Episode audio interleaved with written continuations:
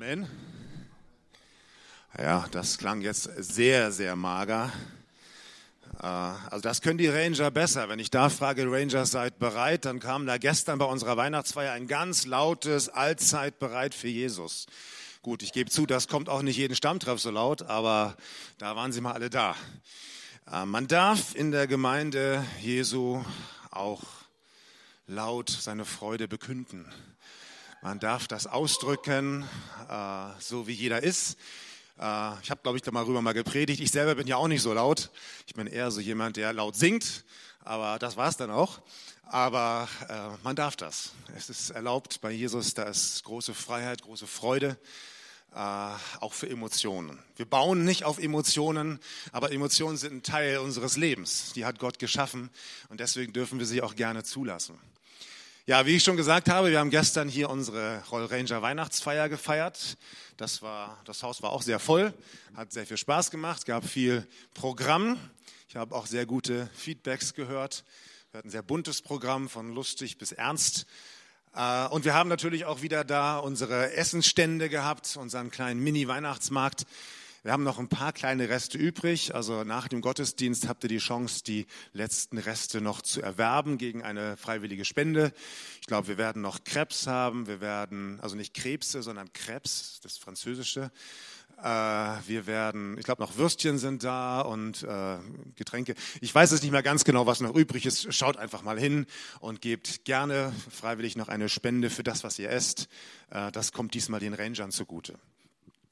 Ja, wir haben ja die letzten ähm, Monate über unseren Auftrag gesprochen, den wir als Gemeinde haben oder den wir als Gemeinde neu entdeckt haben. Der ist ja gar nicht so neu, aber entdeckt haben wir ihn aus der Bibel neu. Wir wollen Jesus feiern, wir wollen Jesus bezeugen und wir wollen Jesus nachahmen. Darüber hat Pastor Carsten Buck die letzten Male gesprochen.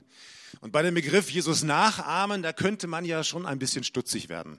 So nachahmen, das klingt so ein bisschen wie nachmachen oder nachäffen, so in diesem Sinne so. Ja. Ich mache dir alles nach, äh, wie so ein Hampelmann.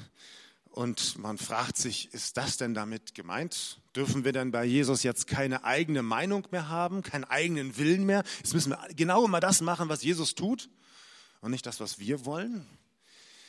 Ähm, wir haben bewusst nicht gesagt, wir wollen Jesus nachmachen, aber wir wollen Jesus nachahmen.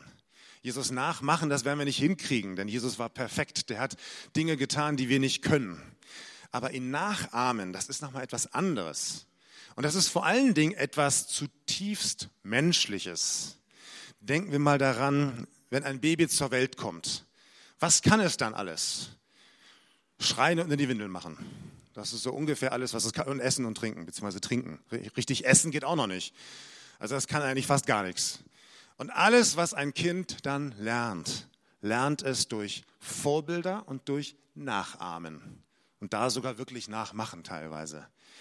Wenn du ein kleines Baby anlächelst, lächelt es zurück.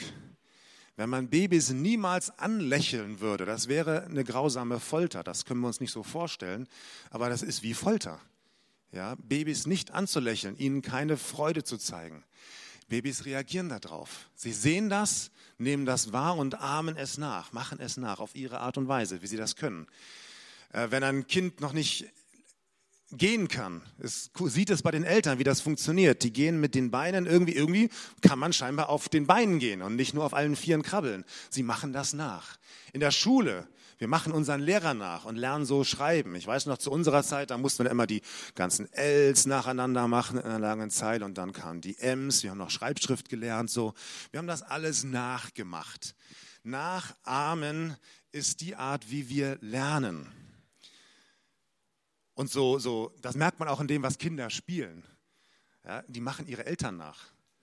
Was meint ihr, was spielt der Sohn eines Pastors? Ja, natürlich, ich habe immer Gemeinde gespielt. Ja, mein Vater war Pastor und dann spiele ich natürlich Gemeinde. Und natürlich war die liebste Rolle, die ich hatte, der Prediger. Ich wollte der Prediger sein. Und wenn dann einer von meinen Freunden schneller war und zuerst gesagt hat, ich bin Prediger, ja, dann war ich halt Gastprediger. Irgendeine Chance gab es immer, da irgendwie hinzukommen. Aber ich habe meinen Vater nachgemacht. Das ging immer weiter. Es gibt ja diesen, diesen Spruch, äh, du kannst deinen Kindern sagen, was du willst, die machen dir sowieso alles nach.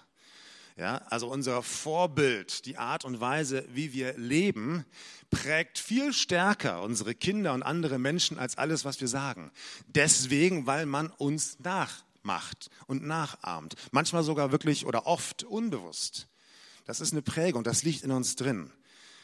Meine erste Predigt, die ich hier gehalten habe in dieser Gemeinde im Rahmen eines Ranger-Gottesdienstes, da ging es um eine Taschenlampe. Ich habe das noch ziemlich genau in Erinnerung. Ich habe über eine Taschenlampe gesprochen, die nicht leuchtete, weil vielleicht die Birne kaputt war oder die Batterie leer war oder gar nicht da war oder weil so ein Geldschein den Kontakt zwischen Batterie und Birne verhindert hat. Und zu allem gab es eine Analogie auf unser Leben. Die Predigt hatte ich komplett geklaut. Die hat mein Vater schon mal gehalten auf einer Kinderfreizeit. Und weil das meine erste Predigt war, wollte ich nichts falsch machen. Und dann dachte ich mir, wenn ich die Predigt einfach nachmache, dann äh, kann ich nicht so viel falsch machen. Ich mache das heute nicht mehr so oft, aber wir lernen durch Nachmachen, durch Nachahmen. Das ist die Art und Weise, wie wir vorwärts kommen. Und natürlich wird das, was wir nachahmen, dadurch, dass wir es nachahmen, immer ein bisschen verändert. Das kriegt so unsere persönliche Note abhängig davon, wie wir sind, vom Charakter, von der Art und Weise, mit unseren Begabungen und Fähigkeiten. Wir packen immer ein bisschen dazu und auch ein bisschen weg. Äh, das liegt an unserer Persönlichkeit. Ja, es ist dann ein bisschen anders, aber es ist irgendwie doch nachgeahmt. Alles beginnt mit Nachahmen im Babyalter, aber auch als erwachsene Menschen lernen wir durch nachahmen. Wir brauchen Vorbilder. Wir sehen irgendjemanden, der macht irgendwas und wir sagen, ey, das ist gut. Das finde ich, das, das muss ich auch machen. Ja, manchmal dann sind Leute so stolz, die sagen, nee, ich mache das doch nicht nach. Ich muss mir was Eigenes ausdenken, was Neues erfinden. Nein, muss man nicht. Man kann auch gerne mal was nachmachen. Die meisten Pastoren sagen, ihr dürft meine Predigten gerne nachpredigen. Die haben damit überhaupt kein Problem. Ja, denn Jesus selber hat ja vorgepredigt und seine Jünger haben auch nachgepredigt. So lernen wir. Wir brauchen immer wieder äh, Impulse von außen, von anderen Menschen. Ja, frische Impulse, die uns helfen, damit wir uns weiterentwickeln können. Das ist eigentlich nichts anderes als Nachahmen. Als ich fertig war mit meiner Bibelschule, da dachte ich mir, ja, was kann ich denn jetzt machen, um weiter zu lernen? Ich wollte meine Predigten verbessern. Ich hatte ähm, auf der Bibelschule ganz, ganz viele tolle Impulse. Wenn ich da mal so eine Woche war, hatte ich sofort eine Predigt im Kopf. Das war irgendwie ganz einfach. So am Ende hatte ich die im Kopf, ich musste die nur noch runterschreiben, weil so viele Impulse und Gedanken und Ideen da waren. Jetzt war die Bibelschule zu Ende. Da hatte ich diese Impulse nicht mehr. Dann habe ich mir überlegt, was mache ich denn jetzt? Äh, ich will mich ja auch weiterentwickeln. Ich bin ja jetzt nicht fertiger Pastor und das war's jetzt. Einmal Bibelschule und dann nie wieder. Sondern wir sind ja immer Lernende. Das ist übrigens die Bedeutung von Jünger ein Schüler, ein Lernender. Und da habe ich mir einen Pastor ausgeguckt, dessen Art und Weise zu predigen ich bewundere. Ich fand das toll, wie der predigt. Ich kann dem sehr gut zuhören. Der predigt auf eine Art und Weise, wie ich alles gut verstehen kann, obwohl er sehr tief predigt. Also sehr, sehr gehaltvoll. Mir gefiel seine Rhetorik, seine Art und Weise, wie er die Beispiele ausgesucht hat. Und er war mein Vorbild. Ich habe versucht, ihn nachzuahmen. Und dann dachte ich mir, was ist besser? Als wenn ich mich von dem kritisieren lasse. Und dann habe ich den gefragt und er hat ja gesagt und ich habe ihm immer wieder mal eine Predigt von mir geschickt. Die hat er sich durchgelesen, hat sich angehört. Auch unsere Predigten hier werden ja aufgezeichnet. Ihr könnt auch diese Predigt äh, im Internet runterladen oder anhören. Und dann hat er mich kritisiert. Und ich habe daraus gelernt. Ich habe das nachgemacht. Ich habe gelernt. Nachahmen bedeutet lernen. Jesus nachahmen heißt, wir lernen von Jesus. Und wenn wir Jesus nachahmen, ist ja er das Vorbild schlechthin. Und zwar allein schon in der Art und Weise, dass wir nachahmen. Also beim Nachahmen ist Jesus Vorbild, denn er selber hat nichts anderes getan. Er sagt einmal in Johannes 5, Vers 19, ich sage euch die Wahrheit. Von sich aus kann der Sohn gar nichts tun. Also er spricht da von sich selber. Von sich aus kann der Sohn gar nichts tun, sondern er tut nur das, was er den Vater tun sieht. Was immer aber der Vater tut, das tut auch der Sohn. Also wenn Jesus das kann oder sich nicht zu schade war, jemanden nachzuahmen, warum dann nicht wir? Es gibt auch, man kann es auch anders ausdrücken. Jesus war seinem Vater gehorsam. Und dieser Gehorsam, das ist auch eine Form von Nachahmen. Es gibt auch einen anderen Aspekt. In der Schöpfungsgeschichte lesen wir, dass wir Gottes Ebenbild sind oder dass Gott uns in seinem Bild erschaffen hat. Das heißt also, irgendwie hat Gott sich selbst nachgemacht, indem er uns geschaffen hat. Wir sind ein Ebenbild, wir sind Gott nachempfunden, nachgeahmt. Und das ist auch der Grund, warum ein Mensch eigentlich sein Leben lang nach Gott sucht. Er hat eigentlich eine Suche nach Gott, bis er ihn dann auch gefunden hat. Wer nicht mit Gott lebt, verspürt immer diese Leere in sich. Die wird versucht, durch verschiedenste Arten zu füllen. Äh, durch sehr viel Arbeit, durch Familie, Beruf, Haus bauen, durch äh, verschiedene äh, Konsumartikel, Drogen, was weiß ich. Da gibt es so unterschiedliche ähm, Auswüchse. Letztendlich sind wir alle auf der Suche nach unserem Vorbild, das wir nachahmen können, weil wir von diesem Vorbild herkommen, von diesem Vorbild geschaffen sind. Wir können jetzt allerdings Jesus nicht in allen Punkten nachahmen. Das klappt nicht. Das hat, das hat Grenzen. Und in der Weihnachtsgeschichte werden diese Grenzen deutlich. Ich möchte heute eine ganz spezielle Weihnachtsgeschichte vorlesen, und zwar nach dem Evangelium nach Lukas. Entschuldigung, nicht nach Lukas, das, das kennen wir alle. Ne? Matthäus, kennt ihr auch? Gut, dann lese ich heute mal die Weihnachtsgeschichte nach Johannes. Jetzt sind manche verwirrt. Der hat doch gar keine Weihnachtsgeschichte geschrieben. Doch, hat er. Ich werde sie euch vorlesen. Sie ist recht bekannt. Am Anfang war das Wort. Das Wort war bei Gott und das Wort war Gott. Der, der das Wort ist, war am Anfang bei Gott. Durch ihn ist alles entstanden. Es gibt nichts, was ohne ihn entstanden ist. In ihm war das Leben und dieses Leben war das Licht der Menschen.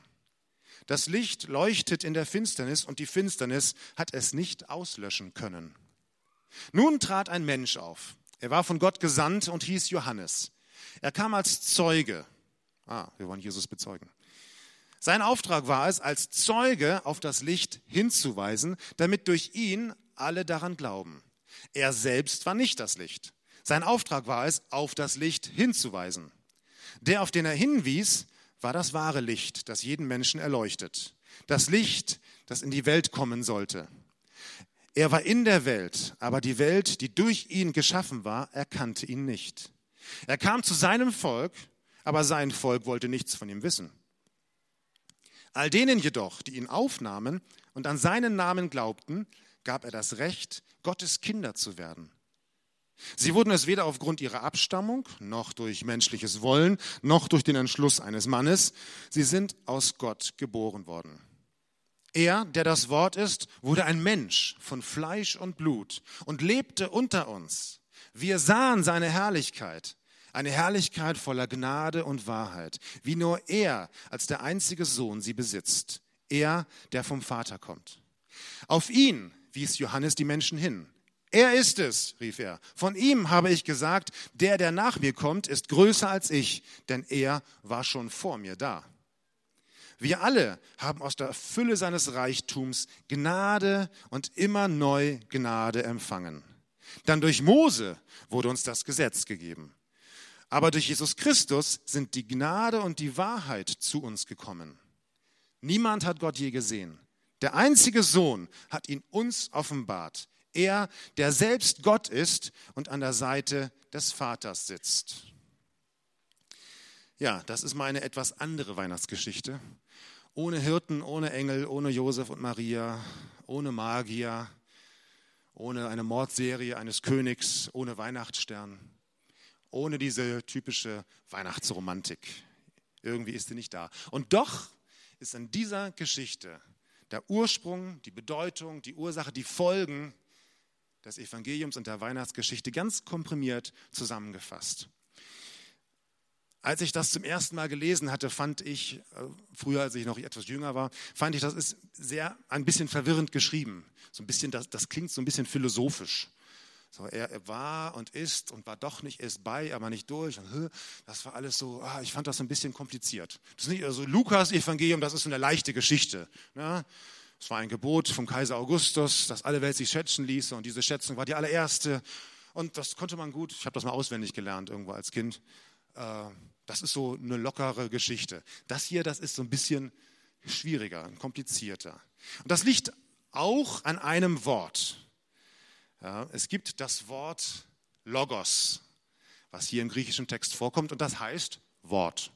Ja, wir haben ja oft von diesem Wort hier in diesem Text gelesen, und das griechische Wort für Wort ist Logos. Und Johannes hat diesen Text in der damaligen Weltsprache, griechisch, verfasst. Und dann musste er, wenn er Wort benutzt, auch das Wort, griechische Wort Logos nehmen.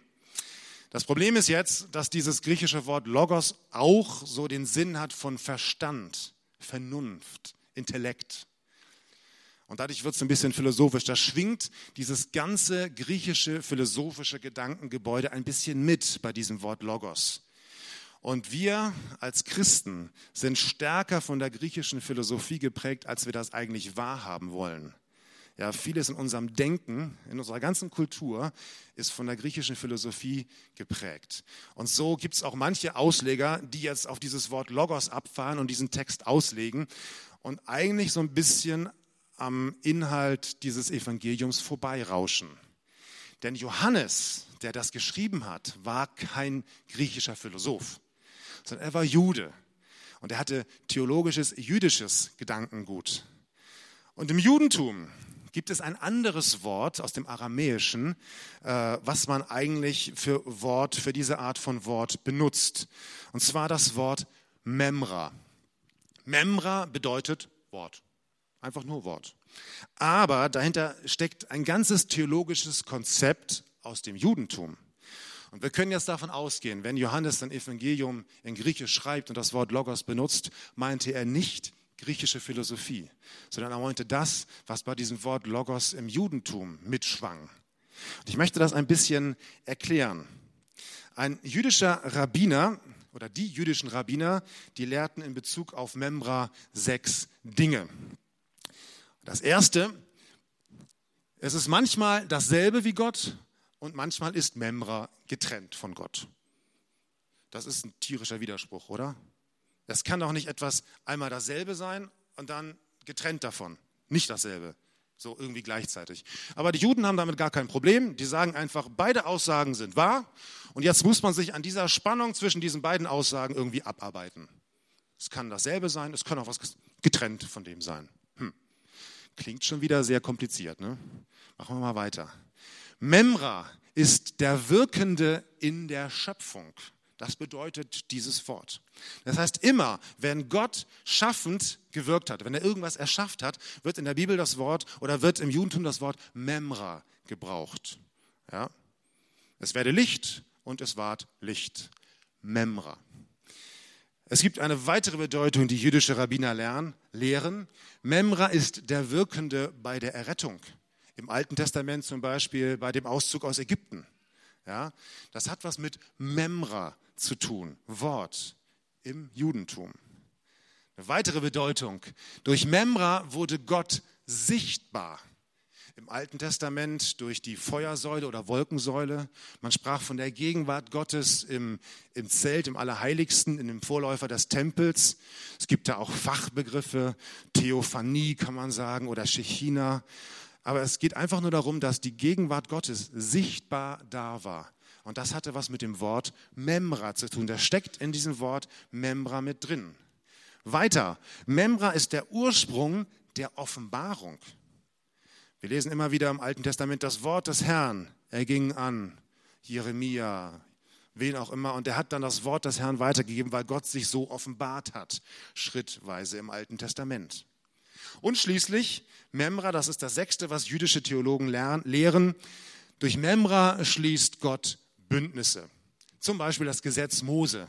War so ein Bund, den Gott mit den Menschen geschlossen hat, beziehungsweise mit dem Volk Israel damals. Und das war Memra, das Wort Gottes. Also alle diese Punkte, Memra, die führt jetzt Johannes in diesem Evangelium auf. Wir gehen das mal durch. Vers 1. Das Wort war bei Gott und das Wort war Gott.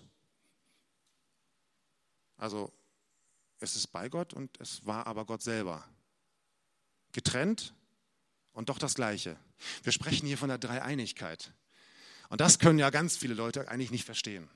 Ja, Heiliger Sohn, äh, Heiliger Geist, Vater und der Sohn, das sind doch drei verschiedene. Und doch ist alles irgendwie Gott. Wie, wie soll das gehen? Ja, da haben ganz viele Menschen Probleme mit, gerade auch Muslime. Muslime sagen, wir glauben an drei Götter. Wir haben nicht den alleinigen Gott, wir glauben nicht an einen Gott, nee, wir haben drei Götter.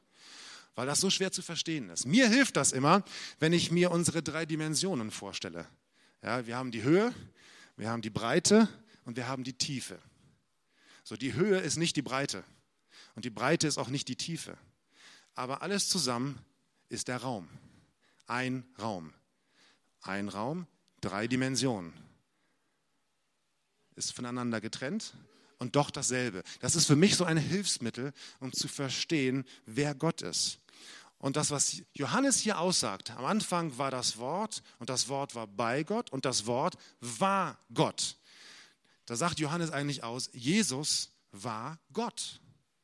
Nicht ein Geschöpf von Gott. Er ist nicht von Gott geschaffen worden, ja, sondern er war selber Gott. Gehen wir mal weiter. Vers 2. Durch ihn ist alles entstanden. Es gibt nichts, was ohne ihn entstanden ist. Memra ist der Wirkende in der Schöpfung. Alles, was existiert, alles, was wir sehen, alles, was wir uns vorstellen können, existiert durch Jesus. Es ist durch Jesus geschaffen worden. Ich weiß nicht, ob ihr euch darüber mal Gedanken gemacht habt. Man denkt immer oft zur Schöpfungsgeschichte, ja, das ist Gott. Und wir haben automatisch so dieses Bild Gott der Vater. Das ist Gott, der hat geschaffen. Aber die Bibel macht an vielen Stellen deutlich, dass durch Jesus alles geschaffen wurde. Er war von Anfang an da. Manchmal denken, ist so diese Vorstellung in unserem, auch manchmal bei uns vielleicht, so mit Jesus, die Geschichte mit Jesus fing eigentlich erst in Bethlehem an. Oder okay, vielleicht noch mit dem Engel, der Maria was gesagt hat. Aber das stimmt nicht. Das war seine Menschwerdung, ja. Aber Jesus hat schon viel früher existiert. Ja, weit bevor irgendetwas entstand, war Jesus schon da. Das drückt Paulus hier, das drückt äh, Johannes hier aus. Durch ihn wurde Raum und Zeit geschaffen. Vers 12. All denen jedoch, die ihn aufnahmen und an seinen Namen glaubten, gab er das Recht, Gottes Kinder zu werden. Drei. Der Wirkende bei der Errettung. Da haben wir das wieder. Und Johannes arbeitet dieses Wort Punkt für Punkt ab. Damals war es vielleicht beim Auszug aus Ägypten. Und jetzt rettet Jesus durch den Glauben an ihn. Wenn wir an Jesus Christus glauben, so wie es hier heißt, an seinen Namen, dann dürfen wir seine Kinder sein. Vers 14. Er, der das Wort ist, wurde ein Mensch von Fleisch und Blut. Und jetzt sind wir bei der Weihnachtsgeschichte. Und lebte unter uns. Wir sahen seine Herrlichkeit, eine Herrlichkeit voller Gnade und Wahrheit, wie nur er als der einzige Sohn sie besitzt. Er, der vom Vater kommt. Durch Memra wurde Gott sichtbar. Durch Jesus wurde Gott sichtbar. Wir haben das auch in verschiedenen anderen Bereichen noch, der, gerade der Weihnachtsgeschichte. Wir lesen zum Beispiel, der Engel des Herrn war da und die Herrlichkeit des Herrn umleuchtete sie. Herrlichkeit des Herrn ist eine, im Deutschen eine Umschreibung von dieser Gegenwart, von dieser sichtbaren Gegenwart Gottes. Die Juden haben dafür diesen Ausdruck Shechina gehabt. Ja, Gott ist da. Oder die Engel, die dann Gott lobten, da war die Herrlichkeit Gottes da. Das müsste der Hammer gewesen sein. Ein Lobpreis, wo Gott selber sichtbar gegenwärtig ist. Und Jesus selber ist der, durch den Gott sichtbar wurde. Das ist ein bisschen schwierig zu verstehen, weil später sagt, sagt Johannes ja, niemand hat Gott je gesehen. Im Prinzip schon. Wenn, wir, wenn die Menschen, die damals Jesus gesehen haben, die haben da Gott gesehen. Natürlich ist nicht diese menschliche Gestalt gemeint. Das ist nochmal etwas anderes. Aber Jesus, der Mensch, er ist Gott. Durch ihn wurde Gott sichtbar. Es wird später nochmal deutlich bei einer Begebenheit von Jesus, wo er drei Jünger mitnimmt auf einen Berg. Und sie haben eine ganz besondere ähm, Erfahrung mit Gott gemacht. Und das heißt da auch, da war plötzlich helles Licht und da waren Menschen, die redeten strahlend mit Jesus. Und als sie runterkamen, leuchteten sie immer noch. Da war immer noch sowas von diesem Glanz da, von dieser Sichtbarkeit Gottes. Durch Jesus wurde Gott sichtbar. Und dann haben wir Vers 18. Niemand hat Gott je gesehen. Der einzige Sohn hat ihn uns offenbart. Er, der selbst Gott ist und an der Seite des Vaters sitzt. Das fünfte, der Ursprung der Offenbarung, das war Jesus. Auch das geht Johannes durch und sagt, er hat das erfüllt. Er hat uns den Vater offenbart. Er hat uns gezeigt, wer Gott ist. Er hat den Vater bezeugt, so wie wir als Gemeinde Jesus bezeugen wollen. Und dann der Vers 17, Denn durch Mose wurde uns das Gesetz gegeben. Aber durch Jesus Christus sind die Gnade und die Wahrheit zu uns gekommen. Durch Memra schließt Gott Bündnisse. Und wir wissen, dass Jesus später, kurz vor seinem Tod, sagte, als er das letzte Essen mit seinen Jüngern hatte, diesen Kelch, den gebe ich euch, das ist der neue Bund. Jesus selber schließt jetzt ein neues Bündnis. Dieses Wort, was bei Gott war und was Gott war, was Mensch wurde, was Fleisch wurde, schließt diesen neuen Bund mit den Menschen. Das ist eigentlich, was Johannes hier macht, in kürzester Form das gesamte Evangelium aufzudröseln. Und Juden haben das relativ schnell verstanden. Allein, weil das mit diesem Wort Membra mitschwang. Wir brauchen da immer so ein bisschen Unterstützung, ein bisschen Erklärung, damit wir diese scheinbar komplizierte Textstelle auch verstehen können. Memra, keine griechische Philosophie, sondern jüdische Theologie. Aber wo können wir denn Jesus jetzt hier nachahmen? Also dasselbe wie Gott? Nee, sind wir nicht. Wir sind dann eher getrennt von Gott, ja. Also wir können da Jesus nicht nachahmen. Der Wirken in der Schöpfung funktioniert nicht, die Schöpfung ist schon da. Können wir auch nicht nachahmen. Hm. Dann der Wirkende bei der Errettung erst recht nicht. Oder hat irgendjemand von euch den Tod besiegt? Ist irgendjemand von euch ohne Sünde? Klappt nicht. Können wir Jesus auch nicht nachahmen? Hm. Durch Memra wurde Gott sichtbar. Ja, möchte ich mal vorsichtig sein. Also zu sagen, ja, ich bin natürlich im Ebenbild Gottes geschaffen. Aber durch meine Art wird Gott, glaube ich, nicht immer sichtbar.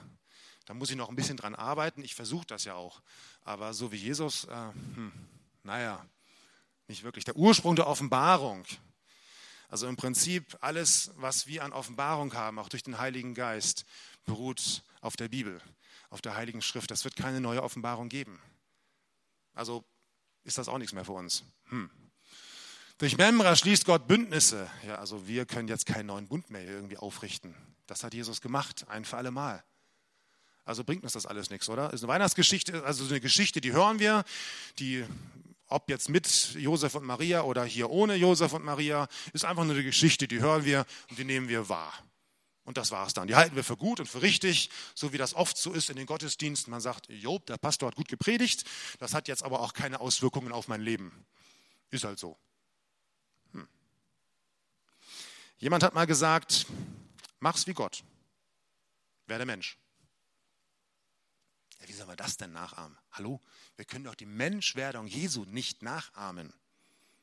Das klingt zwar lustig, aber wenn wir mal darüber nachdenken, mach's wie Gott, werde Mensch, dann sind das einige Wahrheiten, die da drin stecken. Ich möchte mal darüber so ein bisschen nachdenken. Wir Menschen, wir wollen ja eigentlich meistens Götter sein, oder? Wir wollen eigentlich immer hoch hinaus. Wir wollen Macht, wir wollen Einfluss, wir wollen, dass die anderen Menschen positiv über uns reden.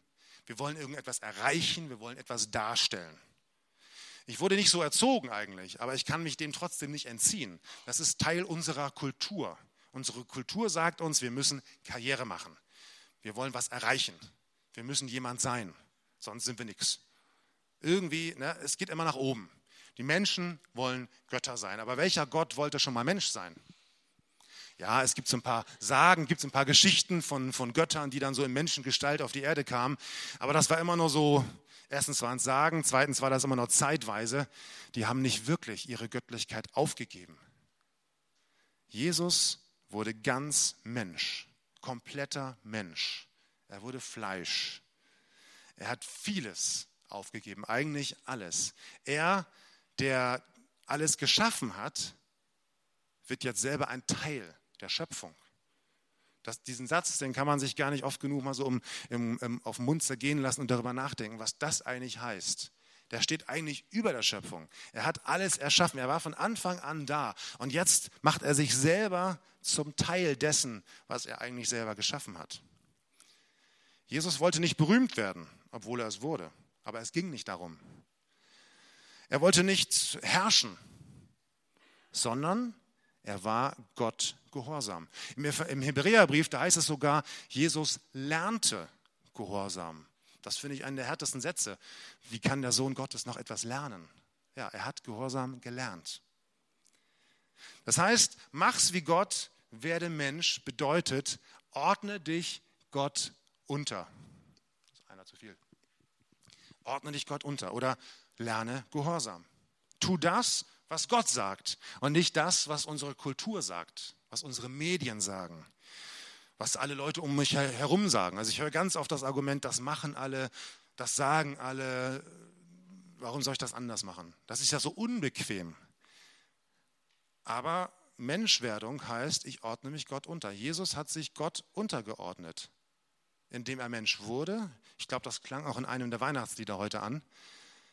Und indem er dann als Mensch das getan hat, was Gott wollte. Wir haben das auch gelesen. Ich tue das, was ich den Vater tun sehe. Ich ordne mich ihm unter. Das hatte Jesus als Schöpfer nicht nötig, aber jetzt als Mensch schon. Und wenn Jesus das als Mensch nötig hatte, wie viel mehr dann wir? Wir können es ja nicht über Jesus stellen. Wir können das auch anders ausdrücken. Strebe nicht nach Großem, sondern strebe nach dem Besten. Also Jesus hat ein bescheidenes Leben geführt. In dem Stall ging es los. Er war einfacher Zimmermann. Er war als Kind schon Flüchtling. War irgendwie alles nicht so doll. Aber das, was er tat, das tat er sehr gut. Da gab er sein Bestes. Und das verwechseln viele oft. Sie denken sich, ne, ich will bescheiden sein und deswegen mache ich nichts. Deswegen halte ich mich bei allem zurück. Bloß nicht auffallen. Bloß nicht aus Versehen vielleicht was falsch machen. Dann könnte man sich ja kritisieren. Das ist aber nicht Bescheidenheit. Das ist vielleicht eher Faulheit oder Feigheit. Bescheiden sein, einfach leben, auch mal etwas zu verzichten, das bedeutet nicht, alles mit halbem Herzen zu tun. Es bedeutet nicht, keine Verantwortung zu übernehmen weil wir ja nicht groß sein wollen. Ja? Das bedeutet nicht, ne, ich will kein Amt übernehmen, äh, ich möchte bescheiden sein. Ich, sonst werde ich vielleicht hochmütig. Das hat nichts mit Bescheidenheit zu tun. Ja? Mach's wie Gott, werde Mensch. Nicht nach dem Großen streben, sondern nach dem Besten. Oder ich drücke das mal auf eine Ranger-Art und Weise aus. Mit Gottes Hilfe will ich mein Bestes tun. So fängt unser Ranger-Versprechen an. Und das finde ich immer wieder super. Gottes Hilfe und mein Bestes, nicht mein Halbes, nicht, ja, das mache ich dann auch noch. Oder so nach dem Motto, ja, für die Gemeinde reicht's. Kennt ihr das? So, man hat irgendwas zu Hause, das braucht man nicht mehr. Das will man irgendwie ausrangieren und denkt sich, ach, die Gemeinde kann das bestimmt noch gebrauchen, da bringe ich das mal hin. So, Abfall abgeben, da brauche ich einen Sperrmüll nicht bestellen. Ja, ich habe einen alten Schrank, der sieht so all aus, aber für die Kinderräume in der Gemeinde reicht es vielleicht noch. Das ist eine falsche Einstellung. Wir wollen unser Bestes für Gott geben. Und damit ahmen wir Jesus nach. Damit ahmen wir das nach, was Jesus an Weihnachten bzw. durch sein Leben getan hat. Er gab sein Bestes. Er hat alles gegeben, sein Leben. Also keine falsche Bescheidenheit bitte, sondern wir wollen unsere Begabungen, unsere Ressourcen aktivieren, denn die haben wir von Gott geschenkt bekommen. Wir wollen unser Bestes geben, unser Bestes tun. Und wenn wir Jesus weiter anschauen, sein Leben, da machen wir ganz erstaunliche Beobachtungen. Sein erstes Wunder, Wasser in Wein verwandeln. Ja, das ist jetzt nicht so wahnsinnig fromm. Und das auch noch auf einer Hochzeit, also nicht irgendwie bei so einem äh, äh, jüdischen Fest vielleicht, wo also Gott besonders geehrt wird, vielleicht das Passamal. Ja, da haben, das haben wir auch mal in der Gemeinde gefeiert. So, da muss jetzt der Wein nochmal besonders sein. Nö, auf einer ganz schnöden Hochzeit. Und die haben auch noch tagelang gefeiert. Ich weiß jetzt nicht, ob die alle betrunken waren, das glaube ich jetzt auch nicht, aber die haben schon ihren Spaß gehabt. Und Jesus mittendrin und macht aus Wasser Wein. Wenn wir das ganze Leben weiter anschauen, er hat die Natur genossen. Er ist mit seinen Jüngern das ganze Land gewandert. Er hat Zeit mit Gott genossen, Zeit mit den Menschen. Der war, hat eigentlich Ja gesagt zum Leben. Der hat das Leben bejaht. Der war fröhlich unterwegs. Der hat sich Zeit genommen für den Einzelnen für eine einzelne Frau, mit der er eigentlich gar nicht reden durfte nach jüdischer Kultur. Da hat er über Gott geredet. Für den einzelnen intellektuellen Pharisäer, Nikodemus, bei Nacht, da hat er sich Zeit genommen. Er hat sich für seine zwölf Jünger Zeit genommen. Aber er war sich nicht zu schade, auch vor Tausenden von Menschen zu predigen. Das gibt es ja auch so, dieses, nee, ich will klein bleiben, ich will bescheiden bleiben, ich mache nur so Kleingruppe. Ja, aber ich, ich will ja gar nicht groß werden. Ich will ja gar nicht vor vielen Leuten predigen. Warum denn immer so die große Masse? Wir wollen gar nicht große Gemeinde sein, lieber kleine Gemeinde sein und kuschelig. Dafür intensiv und, und wahr und richtig. Das muss ich ja nicht ausschließen. Jesus hatte kein Problem damit, sich um den Einzelnen zu kümmern. um in die Tiefe zu gehen. Aber er hatte auch kein Problem, vor riesigen Massen von Menschen zu sprechen. Wenn wir von der Speise unter 5000 reden und mal überlegen, dass im Judentum oder in der damaligen Zeit nur die Männer gezählt wurden, ja, wie viele Menschen waren da wohl da? Nicht nur die er gespeist hat, sondern zu denen er geredet hat, die ihm zugehört haben, die ihm teilweise auch hinterhergelaufen sind. Jesus hatte keine Angst vor großen Massen. Er hatte keine Angst davor, irgendwie eine große Bewegung in Gang zu setzen. Das hat er getan, ohne den Einzelnen zu vernachlässigen. Er ging regelmäßig in den Gottesdienst, las in den Heiligen Schriften. Er feierte und bezeugte Gott. Das ist das, was wir tun wollen. Wir wollen Jesus feiern und Jesus bezeugen. Ich, ich brauche hier Gott und Jesus mal als Synonym. Das heißt, mach's wie Gott, werde Mensch, bedeutet, sag Ja zum Leben. So wie Jesus das gemacht hat. Nicht dieses heimliche Verklemmtsein. Jetzt bin ich Christ, jetzt darf ich nichts mehr. Genau daran hapert es bei uns immer. Denn das Problem, was wir haben, oder ich spreche vielleicht nur von mir selber, aber ich beobachte das auch bei vielen anderen Menschen, wir können immer nur in diesen Extremen leben. Also entweder sind wir super fromm und dann macht das Leben keinen Spaß. Dann ist alles irgendwie grau. Da gibt es keine bunten Farben mehr. Oder wir wollen ganz viel Spaß haben und entfernen uns immer weiter von Gott, damit wir Spaß haben können. Und das ist beides falsch und funktioniert nicht. Wenn wir Ja sagen zu Jesus, wenn wir Jesus nachahmen wollen, dann heißt das Ja, ich will das tun, was Jesus gemacht hat, aber ich will mich nicht von Gott entfernen. Ich will nahe bei Jesus dran sein, nahe bei den Menschen sein, nahe bei Gott sein. Jesus hat uns das vorgemacht. Ich bin Gott gehorsam. Und dieses Wort Gehorsam, das macht ja sofort was mit uns. Ne? Wir sagen sofort, oh, ducken. Ich muss alles tun, was der andere sagt. Ich will Jesus gehorsam sein und trotzdem fröhlich durchs Leben gehen. Und das funktioniert. Bei Jesus auf alle Fälle. Vielleicht nicht immer bei den Erfahrungen, die wir mit unseren Eltern gemacht haben oder mit irgendwelchen Vorgesetzten. Da ist das oft so dieses, von oben gibt es einen drauf und dann gibt man das nach unten weiter. So ist es so bei den Menschen so. Bei Gott ist das anders. Wenn ich mich Gott unterordne und Gott gehorsam bin, dann geht es mir sehr gut dabei. Das heißt eben nicht, dass ich keinen Spaß mehr habe. Und Jesus hat das hingekriegt. Der hat Ja zum Leben gesagt. Der war voll drin. Wie oft Jesus gefeiert hat. Das wird ja öfter mal so im Ansatz genannt in der Bibel. Und dann auch mit Leuten, wo man sagt, also das, bitte Jesus, das geht doch nicht. Mit Huren, mit Zöllnern, mit Sündern, mit all den Leuten, mit denen man eigentlich nichts zu tun haben wollte. Weil die waren böse. Die waren weit weg von Gott. Die hatten ja Gott gar nicht im Sinn. Jesus hatte kein Problem, hat gar keine Berührungsängste gehabt. Er hat voll Ja zum Leben gesagt. Weihnachten macht uns das deutlich. Jesus sagt Ja zum Leben auf dieser Erde, mit den Menschen hier, mit all den Problemen, die wir haben. Das hat er nicht verleugnet. Ist nicht wie ein Mönch äh, in irgendein Kloster gegangen und hat gesagt, so und jetzt kann mich die Welt mal. Ich mache nur noch mein, nur noch ich und Gott und ich konzentriere mich darauf, die Welt zu retten. Aber nur ich und Gott. Nee, Jesus war mittendrin, mitten im Leben. Mach's ja, sag ja zum Leben, mach's wie Jesus, werde Mensch. Ich will Jesus nachahmen. Und zwar so auch an dem, was ich an Weihnachten an ihm entdecke. Verzichtet, ja, einfaches Leben, ja, aber ja zum Leben, voller Freude, nah bei den Menschen und nah bei Gott. Gehorsam und fröhlich Ja zum Leben sagen. Gott feiern und bezeugen. Nicht hoch hinaus wollen, aber doch mein Bestes geben und alles reinlegen. Und das kann eine Menge sein. Keine Angst davor, keine Angst vor dem Erfolg zu haben, weil Jesus ja bei mir ist. Jesus ist mein Vorbild. Ich jage diesem Vorbild nach. Das klappt nicht immer so gut, das gebe ich zu. Da muss ich noch weiter daran arbeiten. Aber wenn wir Weihnachten feiern, wo auch immer ihr das tut, in euren Familien oder bei Verwandten, ich weiß, man ist abgelenkt, man hat viele andere Sachen, aber denkt doch einmal über diesen Satz nach. Mach's wie Jesus oder mach's wie Gott, werde Mensch. Mit all dem, wie Jesus als Mensch gelebt hat.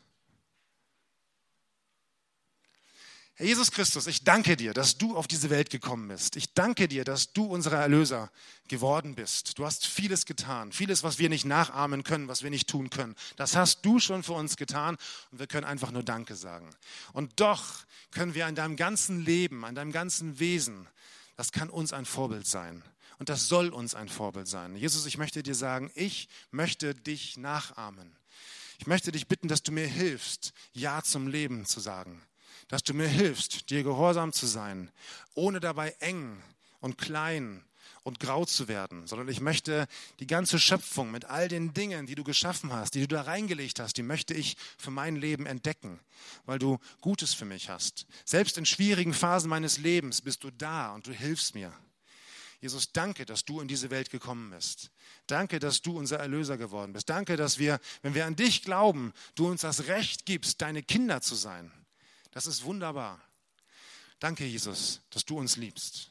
Und wir möchten dir sagen, wir lieben dich auch. Hilf uns dabei, hilf uns, dich besser zu lieben. Hilf uns, das, was wir tun, aus Liebe zu dir zu tun und zu den Menschen. Danke, Jesus, dass du unser großes Vorbild bist, durch dein ganzes Leben, aber allein durch die Tatsache, dass du in diese Welt gekommen bist, dass du dir nicht zu schade warst, zu uns zu gehen und dass du mit voller Freude uns den Vater offenbart hast. Danke, dass wir Weihnachten feiern dürfen. Danke für all das, was du für uns bedeutest. In Jesu Namen. Amen.